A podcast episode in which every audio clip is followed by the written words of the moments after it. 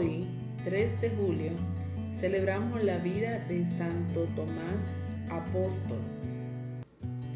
Santo Tomás Apóstol era judío, pescador de oficio. El nombre Tomás significa gemelo. Tuvo la bendición de seguir a Cristo. El apóstol Tomás aparece en varios pasajes del Evangelio de Juan. El primero de ellos es en Juan 11:16. Lázaro acaba de morir y los discípulos se resisten a la decisión de Jesús de volver a Judea, donde los judíos lo esperaban para apedrearlo. Jesús está decidido, pero es Tomás quien dice la última palabra. Vamos también nosotros para que muramos por él. El segundo de ellos es de Juan 14:5.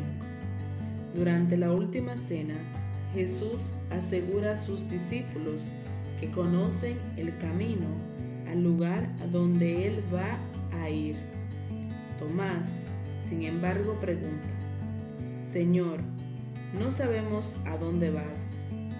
¿Cómo, pues, podemos saber el camino? Jesús replica que Él es el camino, la verdad y la vida, y que solo a través de Él conocerán al Padre. Se le conoce a Santo Tomás por su incredulidad después de la muerte del Señor. Jesús se apareció a los discípulos el día de la resurrección para convencerlo que había resucitado realmente. Tomás, que estaba ausente, se negó a creer en la resurrección de Jesús. Si no veo en sus manos la huella de los clavos y pongo el dedo en los agujeros de los clavos, y si no meto la mano en su costado, no creeré. Ocho días más tarde, cuando Jesús se encontraba con los discípulos, se dirigió a Tomás y le dijo, pon aquí tu dedo y mira mis manos Dame tu mano y ponle mi costado, y no seas incrédulo, sino creyente.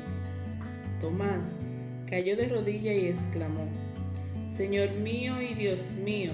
Jesús replicó, Has creído, Tomás, porque me has visto. Bienaventurado quienes han creído sin haber visto.